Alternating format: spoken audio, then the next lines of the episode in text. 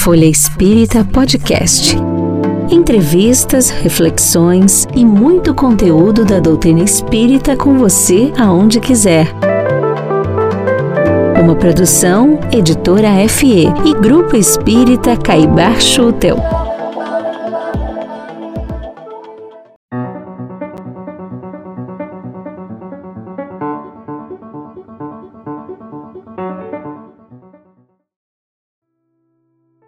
Junho é o mês do orgulho LGBTQIA. Mais do que falar sobre siglas, a Folha Espírita quer falar sobre respeito, sobre aceitação, sobre empatia e, assim, contribuir para combater o preconceito, mesmo que muitas vezes velado ao falar de sexualidade, até mesmo entre nós no meio espírita. Como o tema é sempre relevante, não queremos deixar essa data em branco. Por isso, resgatamos uma entrevista que fizemos com o médico Andrei Moreira nos programas 75 e 77, lá quando iniciamos os podcasts. Para quem não conhece, Andrei é reconhecido palestrante e escritor, autor do livro Homossexualidade sob a ótica do espírito imortal, e Transsexualidade sobre a ótica do espírito mortal, entre muitas outras obras. Neste programa que vamos revisar aqui, eu, Helene Gritzapes, e nossos amigos Cláudia Santos e Conrado Santos, ouvimos Andrei sobre as diferenças entre orientação e opção sexual, homossexualidade, famílias homoafetivas, transexualidade, cirurgias médicas para mudança de sexo, entre muito outros temas e sempre sob a ótica do espírito imortal.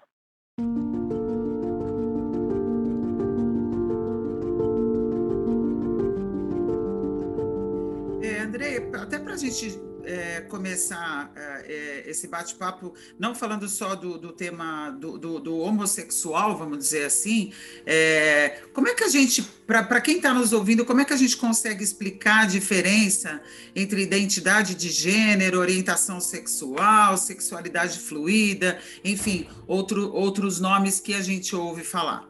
Uhum. Então, de forma muito resumida, é o seguinte: sexo biológico é aquilo com o qual cada um de nós nasce é definido pelas nossas células. Se você tem lá o cromossoma sexual XX ou XY, isso define o sexo biológico.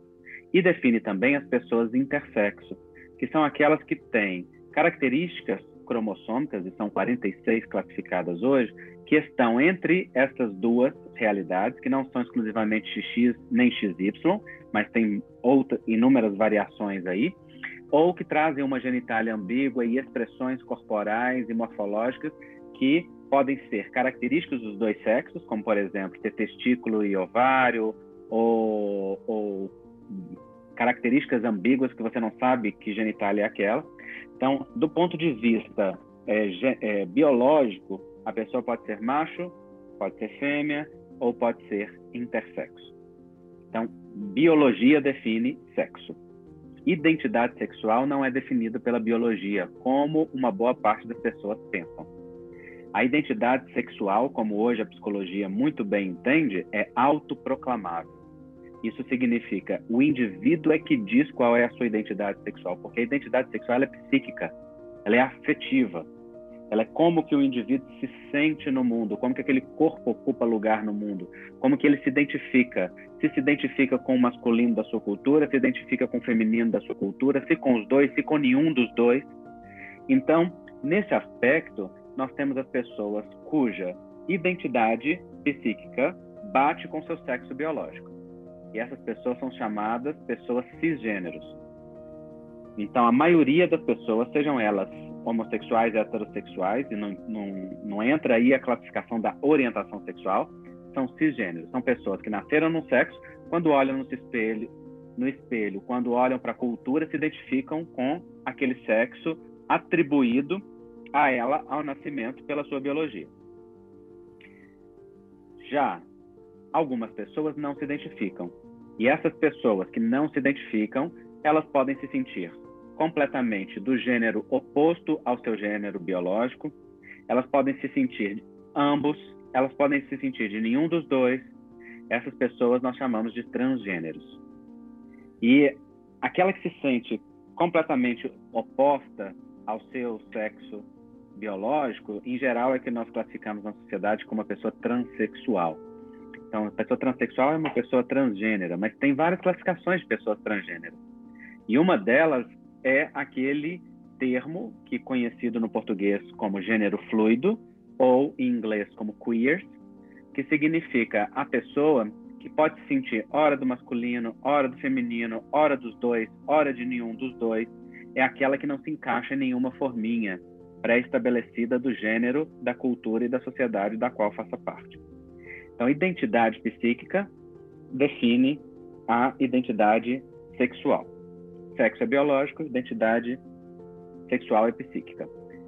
Orientação sexual é para onde se orienta o afeto e o desejo daquela pessoa se para a mesma identidade psíquica dela, se para a identidade psíquica oposta ou se para os dois. Se é para a mesma, é a pessoa homossexual. Se é para o oposto, é a pessoa heterossexual. Hétero é um termo que significa diferente. Se é para os dois, é a pessoa bissexual ou pansexual.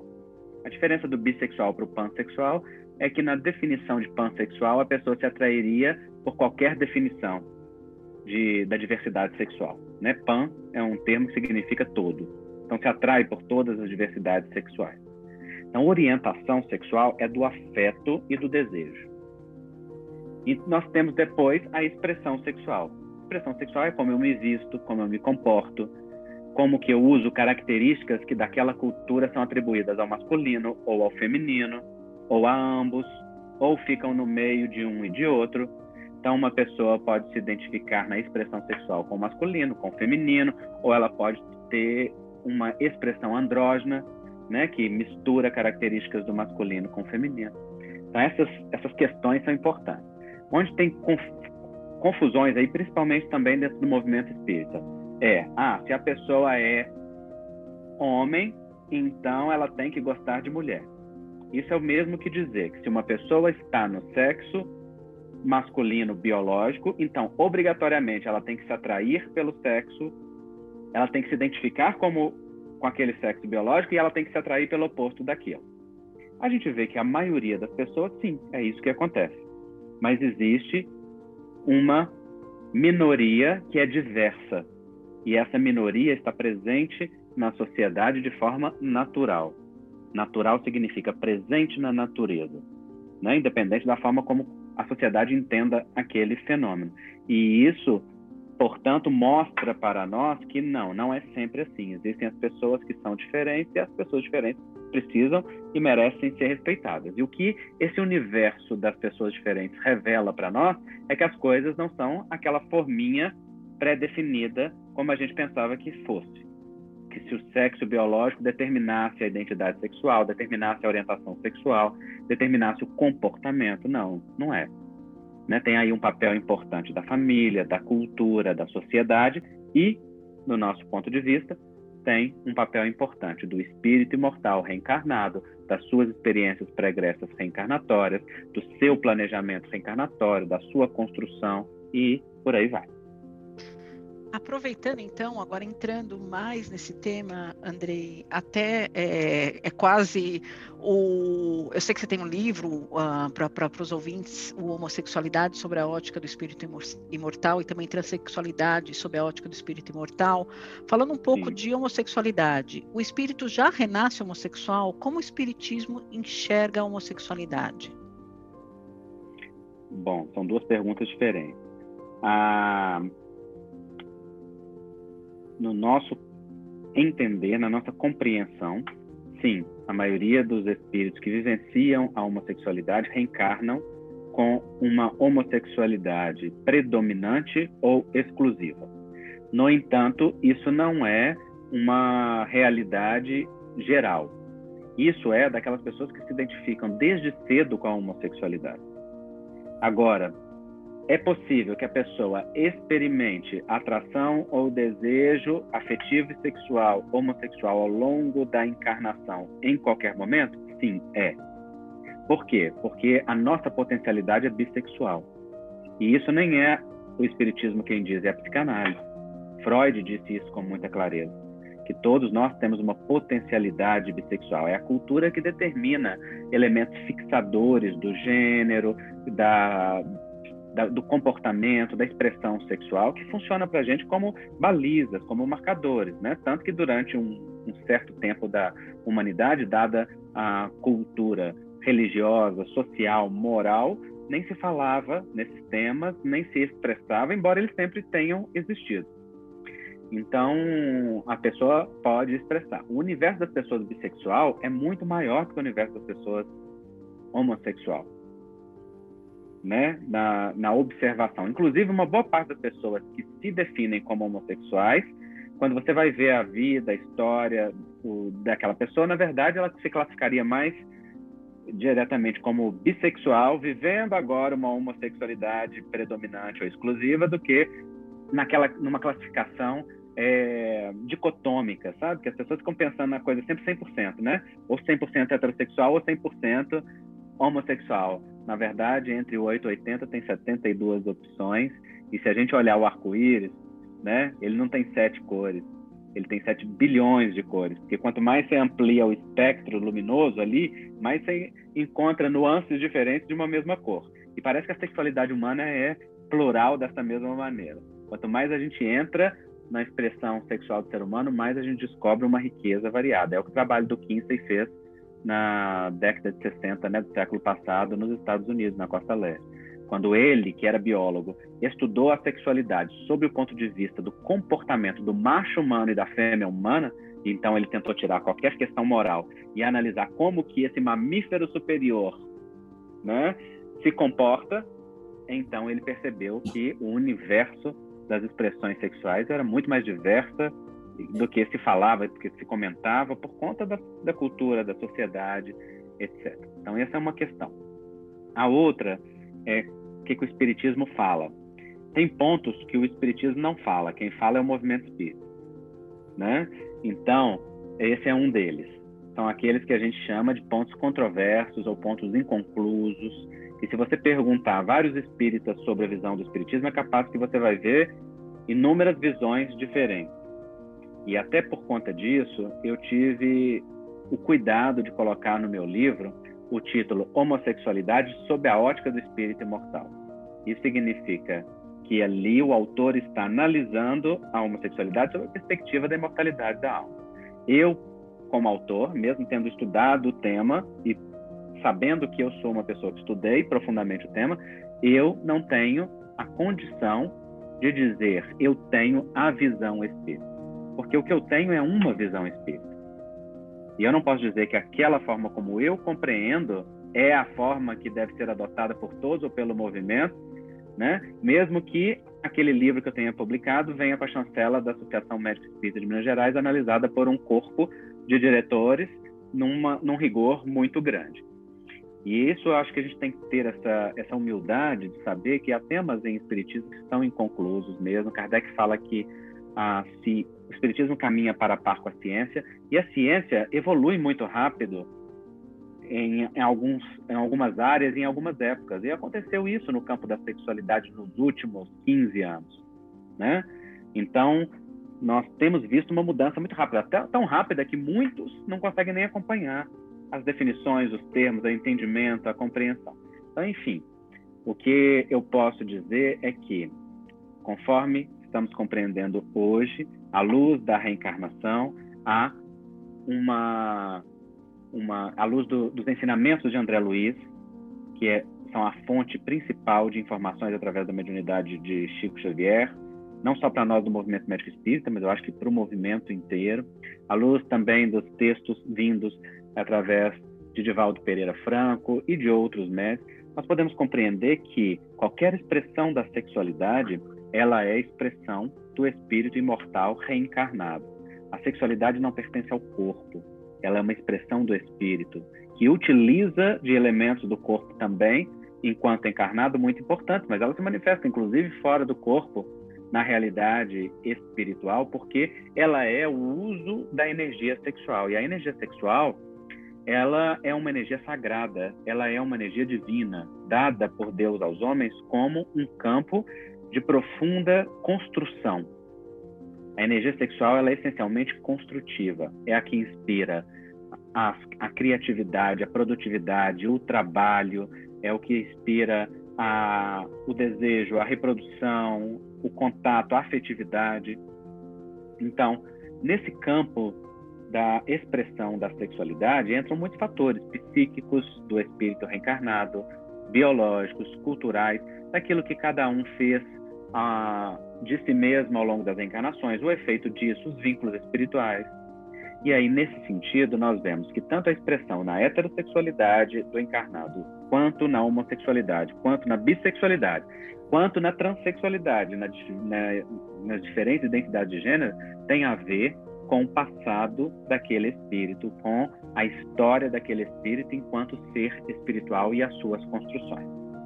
E aí, nesse sentido, de acordo com aquilo que André Luiz nos sinaliza, a homossexualidade e a transexualidade parecem estar ligadas, em boa parte, a, a, a fenômenos na reencarnação que podem derivar de escolha do próprio espírito reencarnar daquela maneira, de construção do próprio espírito no tempo, naquela expressão sexual, ou como um fenômeno na inversão de polaridades, depois de muito tempo encarnado numa, numa polaridade passando para outra, embora nem todos que, fa que, que façam essa mudança vivenciem isso. Pode ser efeito de, da construção do espírito nas suas relações afetivas e aquela experiência ser uma experiência reeducativa, redirecionadora do uso das energias sexuais, é, integrativa para aquele espírito consigo mesmo, na vivência de algo que é difícil na sua expressão sexual na sociedade, na, na, afirmação da sua autoestima. Então, assim, o universo das causas, das possibilidades, ele é muito vasto. Da mesma maneira que as diferentes formas que as pessoas vivenciam a heterossexualidade também pode ser analisado do ponto de vista dessas mesmas construções e desses mesmos propósitos. Então não tem é, diferença. A diferença é o contexto daquele espírito, das suas necessidades e das suas construções. E me parece que esse elemento reeducativo, regenerador, reintegrativo do espírito na conexão com o uso sagrado da energia sexual, no sentido do respeito, do valor a si mesmo e ao outro, ao afeto, é um dos elementos aí que, à luz da reencarnação, a gente pode entender muito importantes nesse, nesse campo de experiência. André, você colocou muito bem a questão da energia sexual, a questão da diversidade, polaridade que acontece nas encarnações e talvez até como fruto da falta de conhecimento, como fruto, com certeza, também de muito preconceito. Muitas vezes nós vimos orientações, é, inclusive é, dentro da doutrina, é, recomendando a abstinência sexual como um caráter educativo, né? É, então, não sabia como lidar muitas vezes com uma situação e dizia, não, é melhor então você se abster da experiência sexual, não faz nada. O que, que você acha da abstinência sexual como um caráter educativo? Então, é, dentro da doutrina a gente não encontra isso não, sabe, Conrado? A gente encontra dentro do movimento espírita. Sim, muito bem colocado. prática dos espíritos. E a gente tem que diferenciar espiritismo né, do movimento espírita, porque o movimento espírita é pro, ele, ele é humano, né? E como seres humanos nós estamos sujeitos às nossas interpretações.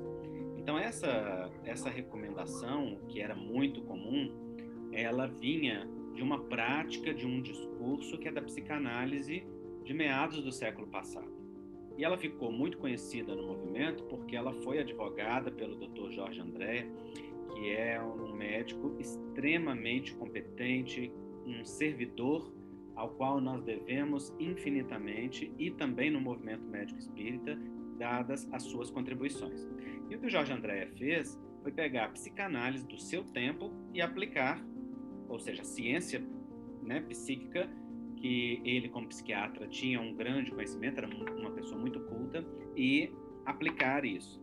Então, naquela época se dizia isso, porque a psicanálise, durante muito tempo, considerou como um desvio, considerou como uma, um problema do indivíduo, né? E, e a, aí as ideias de possíveis tratamentos, e tratamentos colocados aqui entre aspas, porque foram verdadeiras violências, foram realizadas, uh, oriundas da patologização da homossexualidade dentro do campo da psiquiatria e do campo da psicanálise da, do século passado, até 1973, quando saiu da definição da, organização, da Associação Americana de, de Psiquiatria e depois, em 92, da Organização Mundial de Saúde. Então, nessa época de patologização, se tentou de tudo. Ter substituição de testículos de homens por testículos de macaco, foi feito lobotomia, que é seccionar a parte frontal do cérebro como tentativa de tratamento, verdadeira violência, né, absurda violência ao indivíduo. Foi feito eletrochoque como tentativa de tratamento e depois começou um discurso de abstinência e, na verdade, esse discurso é de repressão sexual. Então, o discurso de abstinência nesse campo sempre foi apregoado como um discurso de repressão sexual. Portanto, a visão sobre a abstinência ela é diferente da visão de repressão. A abstinência é algo que pode ser escolhido pelo espírito na reencarnação em função de um projeto reencarnatório, de uma necessidade sua específica, de um plano de progresso, de crescimento. E Emmanuel esclarece no livro Sexo e Vida que qualquer espírito que vivencie um campo de abstinência como um projeto pessoal é, bem alicerçado nas suas decisões espirituais e com um campo de, de maturidade espiritual, ele pode progredir rapidamente. Mas aí ele não está falando da pessoa homossexual, está falando de qualquer pessoa que experimente isso. E eu acho que esse é um campo dos mais difíceis para qualquer um de nós, né? Que é experimentar a doação à humanidade, a sexualidade vivida na doação plena, a troca da energia sexual com o ser humano e não especificamente com um parceiro ou com uma parceira. No entanto, quando o discurso de repressão é utilizado sob a linguagem de abstinência, adultera o entendimento da abstinência e apregoa a repressão que não tem efeito positivo em natureza nenhuma. Repressão é sempre uma bomba relógio. É você armazenar o gás à espera da pova à espera da, da, da faísca. Da faísca. Uma hora vai vir a faísca e vai explodir. E a explosão vai ser igual às explosões de botijão de gás. E é o que acontece com quem reprime, né? Ou com quem tenta fazer aquilo que foi o discurso durante largo tempo de sublimação sexual, que é também uma compreensão equivocada do termo sublimação. Porque o termo sublimação, quando proposto pela psicanálise, ele compreende qualquer uso da energia sexual ou da libido, como Freud descreveu, canalizada para um outro campo de experiência ou de construtividade ou de realidade daquele indivíduo que traga satisfação, que traga prazer, que traga sentido. Mas ele é utilizado dentro do movimento espírita por uma boa parte como um, um substituto do termo repressão. Então diz, tem que sublimar, na verdade, as pessoas estão dizendo tem que reprimir, porque quando alguém tenta direcionar a energia sexual para outro campo a serviço da repressão e não de um movimento consciente e claro em si, a única coisa que ela vive é uma repressão, uma angústia e um campo de profunda, profundo sofrimento íntimo. Claro que a sublimação acontece na vida de todos nós. E claro que qualquer pessoa pode direcionar a sua energia sexual em parte se desejar, ou na totalidade, a depender da sua competência ou capacidade espiritual, para outro setor. Mas isso é conquista do espírito, direcionamento, educação e, sobretudo, não deve servir a, a um discurso de repressão que não atende ao objetivo, porque não há crescimento para o espírito, seja ele homossexual ou heterossexual, se ele tem que reprimir a sua sexualidade como uma obrigação e não como uma escolha pessoal dentro de algum outro projeto específico. Vídeo que acontece na igreja com os padres que são impedidos de viver a sua sexualidade. A gente está sempre aí cheio de questões né, de sexualidade oculta, de sexualidade às escondidas, de escândalos sexuais e tantas outras coisas mais. Então a repressão ela é um, um fenômeno de violência. A, a que serve a repressão? E dizer para a pessoa homossexual, que reprima, que com isso ela vai estar se reeducando, redirecionando, modificando as suas características. Isso é, isso é, uma, é uma mentira deslavada. Né? A, reprimindo, ela não está mudando o desejo dela, ela não está mudando as características. Primeiro, que ela não precisa mudar, porque a orientação sexual é igual cor da pele, cor do cabelo, cor dos olhos, é uma característica. Não fala nada a respeito do espírito, não fala se é bom, se é ruim, se é certo, se é errado. O que ele fizer dela, como ele utilizar, é que vai definir se aquilo é bom, se aquilo é mal, se aquilo foi ruim ou não, né? E, eh, e sobretudo, o direcionamento moral daquela força que é o verdadeiro definidor interno da, da posição do espírito na vida e não a orientação em si mesmo. André, você falou uma coisa bacana agora que é a questão cultural, né? Não, várias. Não, mas um, um, ponto que eu, que eu ia entrar, que você usou o termo cultura, né? Que eu acho que, é, que deu a brecha realmente para o que eu ia dizer agora. É, é cultural que casais heterossexuais tenham filhos, né? E sigam o protótipo da, da família que conhecemos, né? É, como que você vê, eu acho que é um movimento cada vez maior, né, de casais homo, homoafetivos adotarem, terem filhos, né? É que impacto que você acha que tem para essas crianças, mas também para a sociedade, essa, mudança que a gente vem vendo acontecer? Dentro do próprio fenômeno da heterossexualidade, a gente tem que lembrar que as famílias são diversas. São formadas por pai, mãe e filho, por mães solteiras, por pais solteiros, por filhos criados por avós, por filhos criados por tios, por filhos abandonados nos orfanatos, por filhos adotados. Tem uma diversidade dentro do próprio campo da heterossexualidade muito grande em termos de famílias e de expressões de educação para aquele espírito que está reencarnado está ali como criança, né? Então, a adoção por casais ou por pessoas homossexuais ou transexuais, ele é um fenômeno natural, é um fenômeno de amor. Afinal de contas, ninguém adota uma outra pessoa com outro propósito que não seja amar aquela pessoa e dar uma oportunidade, formar uma família e desejar crescer, e progredir e oportunizar. O equilíbrio ou não para aquela, aquele indivíduo que vive sobre os cuidados educacionais de qualquer casal vai ser definido pelo elemento afeto, presença e amor dentro do processo educacional que as pesquisas demonstram é aonde há amor, há vínculo e há estrutura. Aonde falta amor, há falta de vínculo e há desestrutura. Então esse é o ponto a ser considerado do, quando diz respeito a esse tema. Só que, claro, o preconceito cria muitas dúvidas a esse respeito. Ah, casais é, homossexuais vão fazer com que crianças sejam homossexuais. E isso é algo ruim para elas. Bom, só de falar que uma criança vir a ser homossexual ou transexual é algo ruim já expõe a homofobia e a transfobia que estão impregnadas na cultura, porque está dizendo que elas vivenciarem isso é um mal.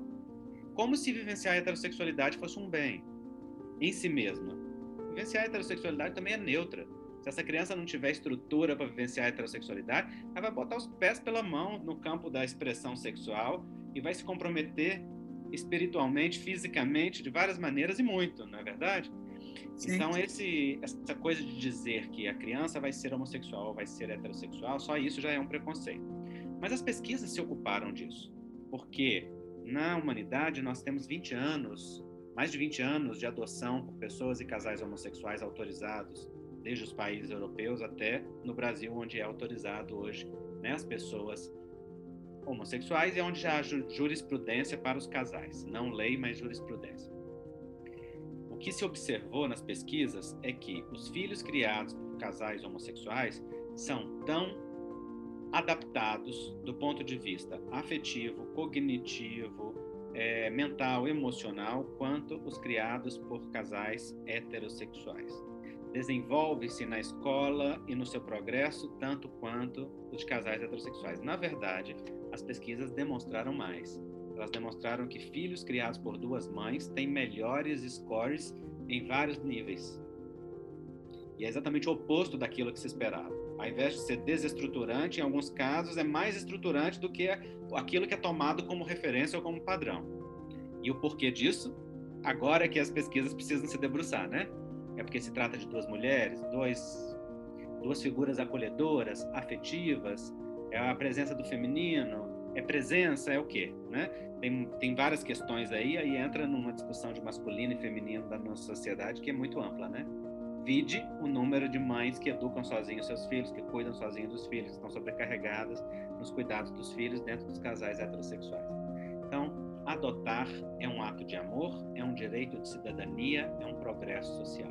Assim como o casamento e seja casal homossexual, transexual, a criança vai aprender a lidar com aquela diferença, com aquela diversidade. E o que a gente tem visto nos filhos desses casais é que crescem com naturalidade, tratando não aquilo como a, aquela diferença como a referência, mas tratando com naturalidade a diferença. Né? E o mais interessante, as pesquisas demonstram que os filhos de casais homossexuais são homossexuais na mesma porcentagem dos filhos de casais heterossexuais. Não se notou diferença nenhuma. Ou seja, aquela velha ideia psicanalítica de que seria fruto da educação e da cultura e que isso seria induzido, isso já caiu por terra há muito tempo. Andrei, a, a Helene já falou para a gente aqui, citou os teus dois livros, e para a gente avançar um pouquinho sobre a transexualidade, na, na tu, no teu livro A Transsexualidade sob a Ótica do Espírito Imortal, o que você pode dizer a respeito da cirurgia para mudança de sexo? Então, esse termo mudança de sexo a gente chama tecnicamente de redesignação sexual, porque a mudança de sexo ela não ocorre, né? É, o sexo é biológico e uh, o sexo com o qual a pessoa nasceu ou reencarnou vai ser sempre o mesmo a vida inteira, independente da identidade sexual daquela pessoa. O sexo biológico não muda porque é o sexo celular. Então, a popular conhecida cirurgia de mudança de sexo chama-se redesignação sexual e faz parte do fenômeno de transição que várias pessoas transexuais passam para adequar o seu corpo à sua identidade sexual psíquica e sentir-se confortável sentir bem-estar em relação àquele corpo. Então, o que a gente diz em relação a isso é esse movimento das mudanças corporais, ele é definido por cada um no seu campo de necessidade específica. Se nós pensarmos bem, a sociedade inteira faz mudança corporal. Vide o número de plásticas que são feitas, de alterações corporais, de implantes, né? Implante mamário, implante capilar, implante de várias questões. Em geral, a redesignação sexual ela nos choca porque envolve genitália. E tudo que envolve genitália e expressão sexual na nossa sociedade é tabu. E é considerado mais agressivo, mais intenso. E sim, é uma cirurgia mais profunda, é uma cirurgia que até pouco tempo era experimental, é uma cirurgia que se tem pouco já tem suficiente conhecimento técnico que ela é feita, é feita inclusive no SUS no Brasil. No entanto, ela é uma cirurgia ainda em avanço, é, em progresso, pouco acessível, com muitas consequências difíceis, como qualquer processo cirúrgico, que é uma mudança importante. Então, cada pessoa transexual define se necessita ou se deseja ou se tem acesso de acordo com aquilo que seja a sua experiência. Né? Ah, muitas pessoas dentro do movimento espírita perguntam, mas isso não é uma rebeldia do espírito diante da lei divina? Se reencarnou naquele sexo biológico, não é para ficar naquele sexo? Ora, aí é a mesma coisa de perguntar, e colocar uma prótese mamária não é rebeldia com a programação reencarnatória? E tirar metade da mama porque dá dor nas costas não é rebeldia com, a, com o programa reencarnatório? E fazer uma cirurgia de redução de colote ou de cintura. Se a gente for olhar, né, o campo nosso de não conformidade com o nosso corpo, ele é muito vasto e todos nós fazemos algum nível de ajuste, alteração. Estamos o tempo todo fazendo dieta, gente, para poder não só regular a saúde, mas regular a, o formato corporal para aquele que diz respeito à imagem corporal que nós temos que nos traz bem-estar. E isso varia de pessoa para pessoa, de cultura para cultura.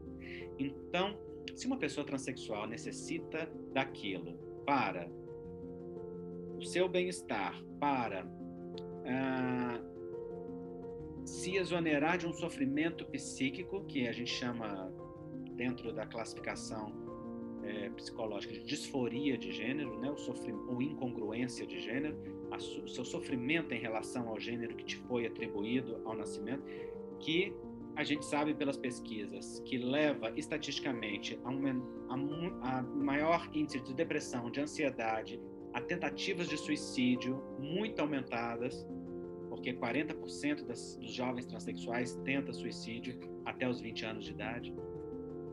E há uma boa parte por não conformidade com o seu sexo biológico a, e a não aceitação de si mesmo, da sua família, da sua sociedade. Então, se a pessoa faz isso para adequar o seu corpo àquilo que sente que necessita, e só ela pode dizer o que é que ela necessita, não nós para ela.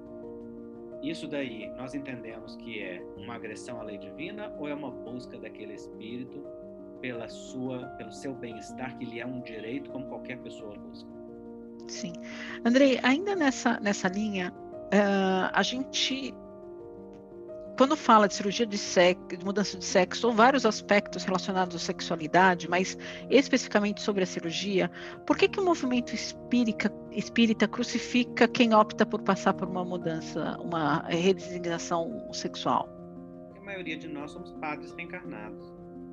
Então, há um mal-estar com a sexualidade generalizado. Se você olhar a maior parte dos discursos dentro do movimento espírita é moralista, é cheio de um rigor muito grande que é daquele movimento de repressão da igreja do passado. Sim. Que muitos de nós vivenciamos e que continua. Então, dentro do movimento espírita tem muito discurso igrejeiro da mesma maneira. Sim. E aí fica uma uma mania de ditar regras sexuais a respeito do outro que é muito claro mas a gente não vê isso nos espíritos que são referências para nós. Emmanuel é absolutamente respeitoso e inclusivo. E em matéria de sexo, vai dizer ele no prefácio do Vida e Sexo: ele vai dizer, não repressão imposta, mas educação. Não abstinência, mas direcionamento. Ele vai dando uma, uma aula para a gente ali e vai dizendo: a questão sexual é pertinente à consciência de cada um. Então, primeiro, quem é que pode dizer sobre a realidade da pessoa transexual? Só a pessoa transexual. O que, que nós, pessoas cisgêneras, estamos dizendo para as pessoas transexuais que, é que elas têm que fazer? Que arrogância é essa que nós temos de intelectualismo dentro do nosso movimento espírita, que só porque a gente tem conhecimento a gente acha que pode dizer da experiência do outro? O lugar de fala sobre a transexualidade é das pessoas transexuais. Eu escrevi um livro sobre homossexualidade porque sou homossexual. Porque quando eu buscava consolo para o meu sofrimento silencioso da adolescência, porque estava numa família que eu não podia falar disso abertamente, porque tinha uma homofobia cultural muito clara, eu encontrava vinagre para minha ferida em vez de encontrar bálsamo, e aquilo não batia com a minha intimidade. E depois de muitos anos fazendo um processo de autoaceitação e, sobretudo, de compreensão, eu senti como um chamado interno escrever. É o único livro, dentre os 15 livros que eu tenho publicados, é o único livro que eu planejei escrever na vida. Todos os outros vieram por orientação espiritual, por mediunidade, por coisa que foram acontecendo. Só esse foi aquele que eu dizia: um dia eu quero escrever sobre isso, mas eu achava inclusive que não ia ter competência para fazer isso. Eu sentia que não tinha competência, né? E fui reunindo material durante 15 anos e fazendo reflexões. E quando fui escrever, teve uma ajuda muito grande, porque eu escrevi esse livro de uma quarta até domingo, um feriado, com mais de, de 12 horas de escrita por dia, no sítio dos meus pais quando fomos eu, meu companheiro, que hoje é meu marido, meu pai e minha mãe, e em 2012 isso. E eu fiquei enfornado num quarto com uma mala com mais de 200 livros ali junto comigo e cada hora consultando um. E tinha hora que eu estava escrevendo e pensando, como é que eu estou escrevendo se eu não estou nem pensando? Então tem partes ali que até são psicografadas, eu reconheço. Tamanha a inspiração que me tomou naquele momento e de repente eu olhei e falei, funcionou, deu certo. Né? E claro, aquilo foi submetido à análise, né? depois eu fui refinando e fazendo os acabamentos, mas foi submetido. Mas esse lugar de fala é meu. Esse lugar de fala eu tenho autoridade moral para falar sobre ele, porque eu tenho vivência, eu tenho experiência, eu tenho pesquisa, eu tenho conhecimento a respeito disso. Mas sobre a transexualidade, quem tem lugar de fala são as pessoas transexuais. E aí você diz, mas então por que você escreveu um livro sobre transexualidade, André? Eu escrevi porque eu cometi um erro no homossexualidade. Eu coloquei as definições do CID-10 numa época que estava mudando. E era a definição de transexualismo, de travestismo, que na verdade patologizava a transexualidade. E eu não percebi que ao ser rigorosamente científico, eu estava fazendo coro a um preconceito, mesmo que eu combatia no livro em relação à homossexualidade. Quantas pessoas transexuais me mostraram isso? Eu tomei como dever dar voz a elas através de uma nova pesquisa, de um novo livro que levou cinco anos para ser escrito. E se vocês virem o livro, boa parte dele, na sua parte central, são de relatos das próprias pessoas a respeito das suas experiências. Sim. Porque esse lugar de fala é da pessoa transexual. Então eu tenho feito uma uma chamada para o movimento espírita. Deem voz, deem espaço às pessoas transexuais. Tem muito transexual espírita que não tem espaço para falar. Tem muito transexual espírita que não tem coragem de dizer que é transexual para não perder o lugar na tribuna espírita, porque é palestrante, porque é dirigente, porque coordena grupos.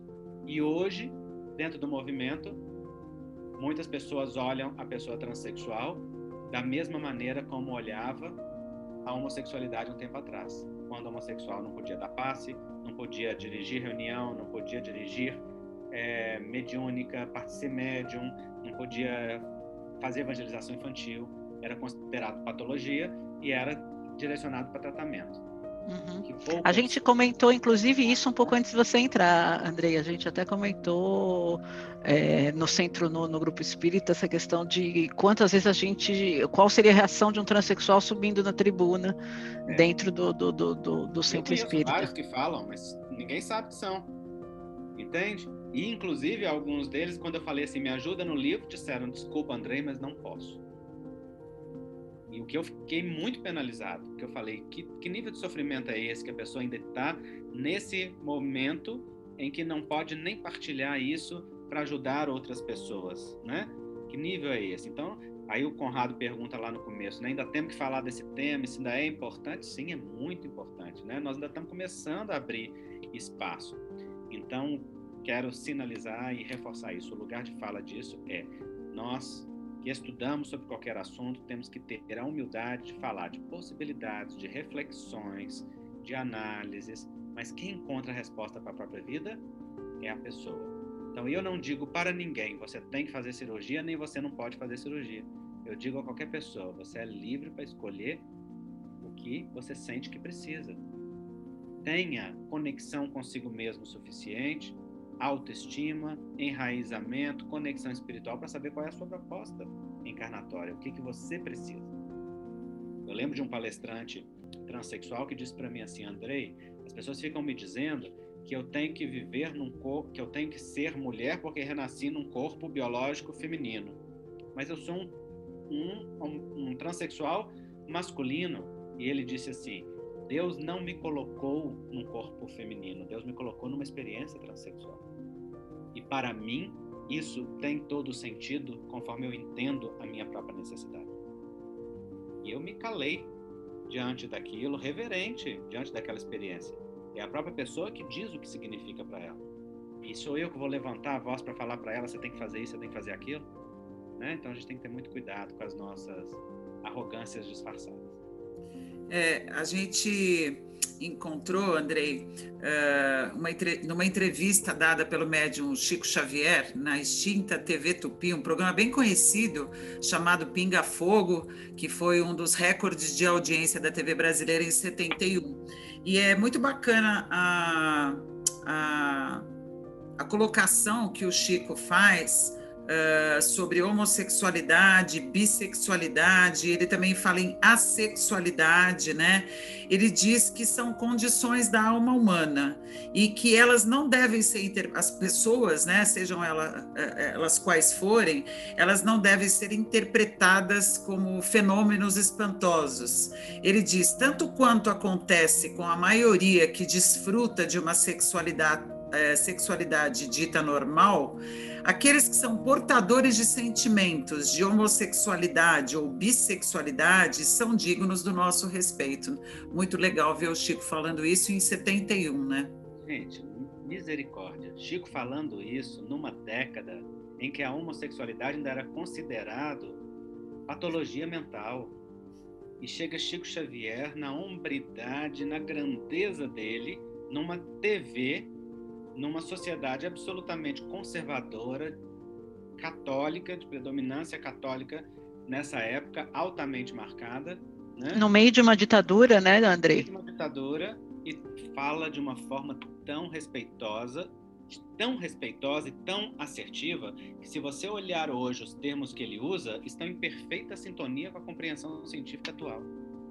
É, aliás, Andrei, ele, ele completa essa, essa frase, eu gostaria que você comentasse, porque ela talvez tenha, haja uma certa dificuldade de entender o que o Chico quis dizer. Ele diz: o comportamento sexual na humanidade sofrerá no futuro revisões muito grandes porque nós vamos catalogar, do ponto de vista da ciência, todos aqueles que podem cooperar na procriação e todos aqueles que estão numa condição de esterilidade. E ele continua: a criatura humana não é só chamada a fecundidade física, mas também a fecundidade espiritual. Quando geramos filhos através da sexualidade dita normal, somos chamados também à fecundidade espiritual, transmitindo aos nossos filhos os valores do espírito de que sejamos portadores. Que, que, que, que entendimento que você traz disso? A primeira coisa que eu chamo a atenção é ele usar duas vezes o termo sexualidade dita normal. Olha o Chico que vanguarda, gente. Ele já está dizendo para nós que classificar a heterossexualidade como sexualidade normal e colocar a análise da vida sobre centrada nela é uma classificação nossa, não é? Porque a natureza ela é diversa em si mesma. Ele está falando da por quê? Porque a heterossexualidade ela é dita normal. Você pode dizer que a pessoa heterossexual é normal? Pergunta primeiro como que essa pessoa vivencia a heterossexualidade dela. Pergunta, conhece primeiro os desejos e a expressão psíquica e afetiva profunda dessa pessoa. Não é? Você vai encontrar ali por detrás também da heterossexualidade e assim como de, da homossexualidade, qualquer campo de, de orientação sexual, você vai encontrar muitas anormalidades nas perversões sexuais, né, nas parafilias, em todas as outras coisas que hoje a psiquiatria classifica né, e sempre sofre revisão. Então, eu acho que esta revisão de conceitos que ele está falando do futuro já está acontecendo. É o tempo que nós estamos vivenciando. Nós estamos falando disso 40 anos, aliás, 50 anos depois de Chico, depois dessa entrevista. Né? Então, é. eu acho que esse futuro já chegou. Nós já está acontecendo na última década e vai continuar acontecendo muito mais aí para o futuro. E aí, dessa resposta, ele emenda dizendo que a ciência vai classificar todo mundo que pode cooperar na procriação. Quem pode cooperar na procriação? Todo ser humano que não seja estéreo.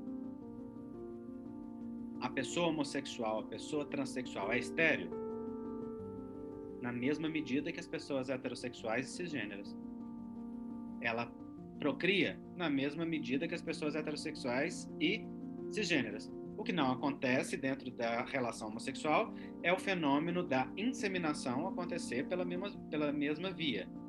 Precisa de outros caminhos. Na transexualidade, a mesma coisa. Então, primeiro, o Chico fala aí, né, que um dos aspectos importantes é nós olharmos para esta questão com respeito, porque, claro, do ponto de vista reencarnatório, a reencarnação é um, ter, é um elemento muito importante, e para a sociedade como um todo.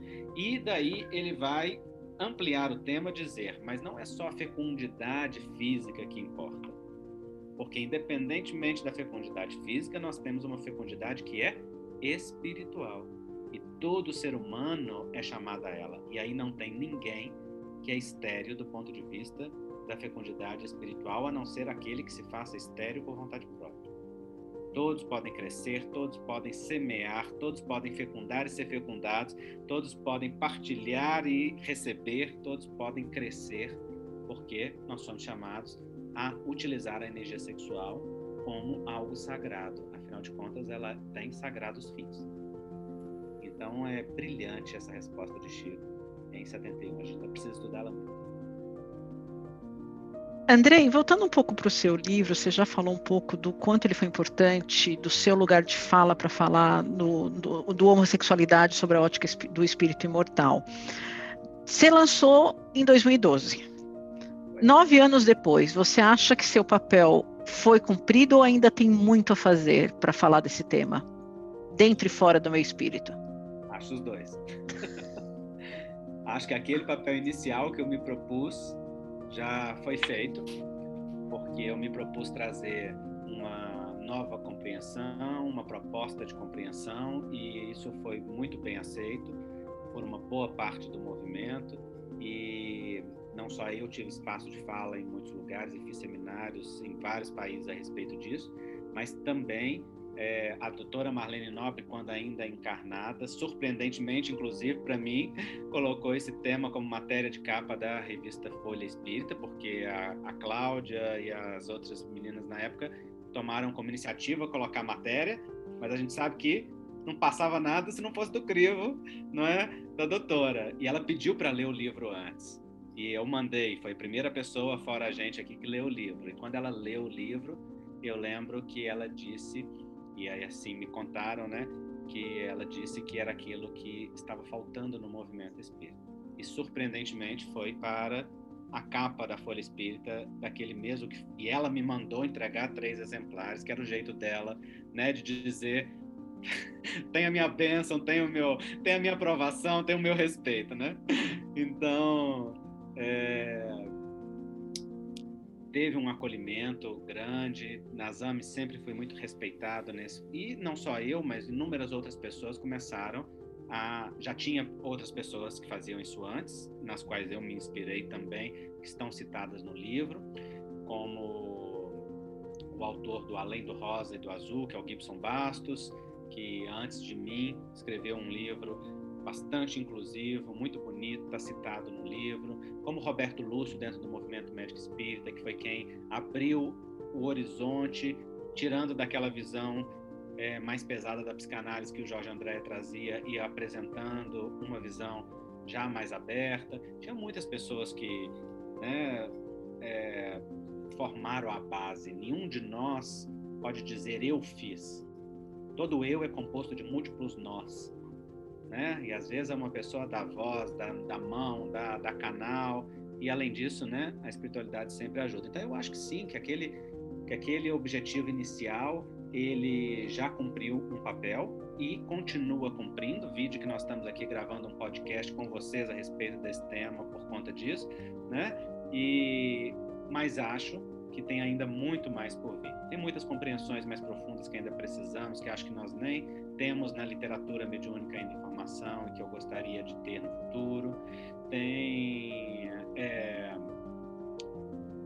muitos setores ainda dentro do movimento espírita, não da doutrina, mas do movimento espírita, que são que tem uma reatividade grande com esse tema, que fecha as portas, que não quer falar, porque tem uma dificuldade com temas gerais da sexualidade.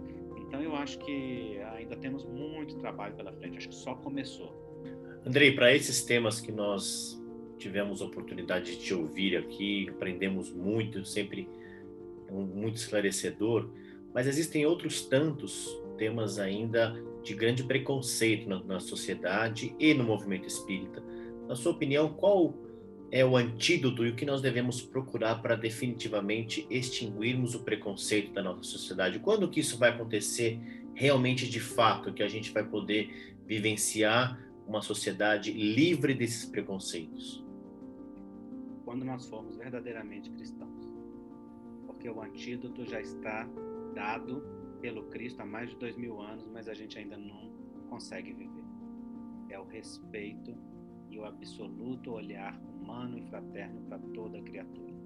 É a inclusão. Quer um Cristo mais inclusivo?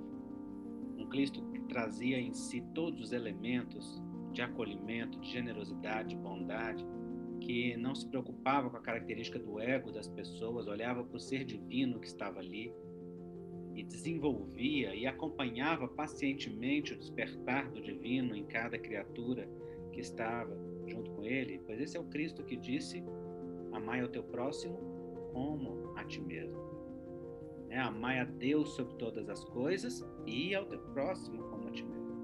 Esse é o Cristo que nos deu a regra de ouro, e esta regra nunca houve dúvida sobre ela dentro do movimento espírita. Então, o primeiro passo que nós devemos pensar ao abordar todo e qualquer tema é se a minha abordagem está em sintonia com o Evangelho de Jesus. Se é respeitosa, se é inclusiva, se promove a dignidade humana, se respeita o ser imortal, o ser divino que aquela pessoa é. E a partir daí, qualquer questão que nós colocarmos que estiver em sintonia com isso vai acrescentar e vai, vai levar a crescimento.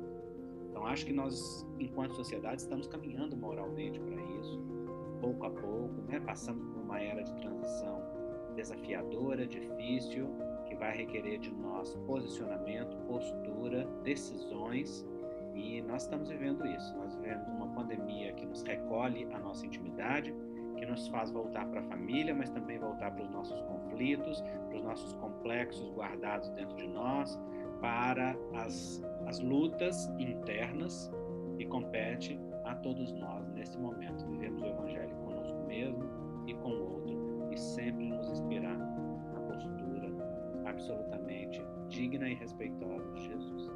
Quando se nós fizermos isso, não vai ter. Brilhante, brilhante a resposta, porque gente sempre aprende isso, né? Se a gente fizesse uma pergunta, o que o Cristo faria nessa situação? Né? Imagina o que o Cristo diria a um transexual, o que o Cristo faria. É brilhante pensar dessa maneira. Obrigado pela, pela contribuição mesmo. É, e até para complementar, né, a gente já encerrando aqui o nosso bate-papo, é, você falou dessa, dessa mudança da, da nova geração é, e de colocações e, e, preconceitos e as formas como elas são colocadas, né, Andrei? É, eu acho que ainda tem muita gente que, quando pensa numa, numa relação que não seja a, a, cultural, vamos dizer assim, acaba enxergando sempre a relação pelo, pelo, pelo sexo, simplesmente, né? Esquece que, é, independente de qual seja o casal, vamos dizer assim, você tem, acima de tudo, cumplicidade, admiração, respeito e o amor, né? Que é o que nós estamos falando aqui do Cristo e que é a base de tudo, né? Então, o amor é a base para qualquer relacionamento aonde há o amor, né? Jung tem uma frase linda, ele diz, né? Aonde há o amor, há a, a adoração a um Deus, há um serviço a um Deus. E aí não cabe nenhum julgamento. É muito bonita essa essa experiência, essa presença, né? Onde há amor, há a presença do divino. E quem somos nós para dizer o divino ali não habita, o divino ali não se manifesta, o divino ali desta maneira não pode, desta maneira não. Né? Então, esse campo de moralismo não faz parte da doutrina espírita. A doutrina espírita não é moralista, a doutrina espírita é ética. moralismo é o costume de um tempo, de uma regra social, de um povo. A ética são princípios universais de cidadania, né, de direitos humanos que diz respeito a qualquer e toda pessoa. O Cristo foi absolutamente ético e não foi nada moral porque ele afrontou até no poder a moral do seu tempo. Enfiou o dedo na cara dos fariseus, derrubou o templo na hora, falou, chamou vendilhões do templo. Né? O Cristo foi absolutamente imoral. E pela imoralidade dele acabou na cruz. Né? Merecida, atrevido. Provocou toda a moral do seu tempo. Acontece que naquela provocação tinha uma profunda postura ética, em sintonia com os princípios éticos divinos e mostrando que a moral daquele tempo estava em desacordo com a ética divina. Então nós temos o desafio de sermos éticos, de fazer com que a nossa postura esteja alinhada com os princípios da, da natureza, que são os próprios princípios divinos, né, que Jesus nos apresentou. E aí, aonde há o amor, há a presença de Deus. Conheça também o jornal Folha Espírita e os livros e e-books da FE Editora. Siga-nos no Facebook, Instagram, Twitter e YouTube.